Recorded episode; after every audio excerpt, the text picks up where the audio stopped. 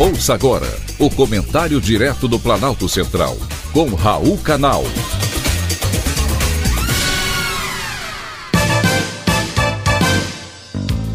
Queridos ouvintes, atentos escutantes. Assunto de hoje: mantenha o equilíbrio. Você está estressado? Quando o assunto é estresse, muitas vezes ouvimos que a melhor opção é fazer exercícios físicos descobri que comer também reduz os níveis de estresse. Pelo menos é o que diz um estudo publicado pela Microbiome Ireland. O estudo diz que comer mais alimentos fermentados e fibras diariamente por apenas quatro semanas tem efeito significativo na redução dos níveis percebidos de estresse. Aqui, nenhuma surpresa quem não fica satisfeito ao comer um bom churrasco ou uma gostosa feijoada?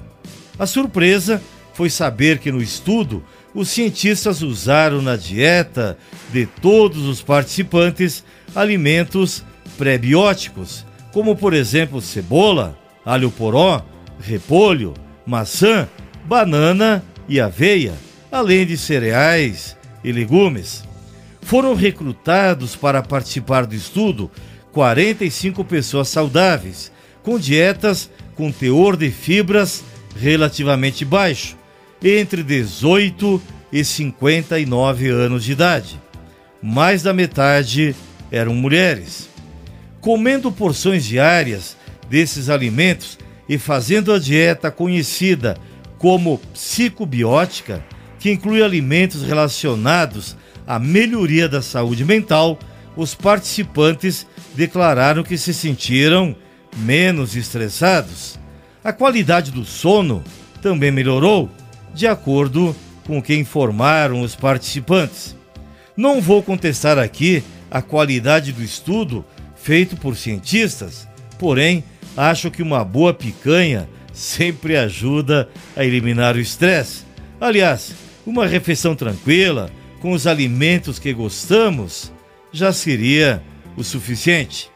Alguns nutricionistas sugerem um café da manhã reforçado e pegar leve no jantar para o controle de peso e, consequentemente, da melhoria do estresse e também da autoestima.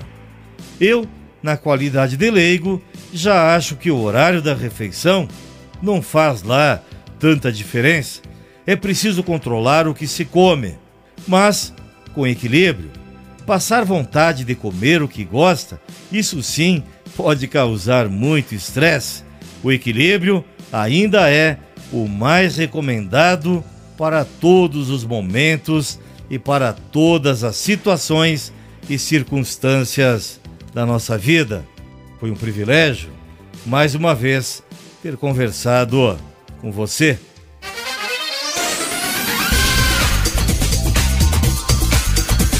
Acabamos de apresentar o Comentário Direto do Planalto Central, com Raul Canal.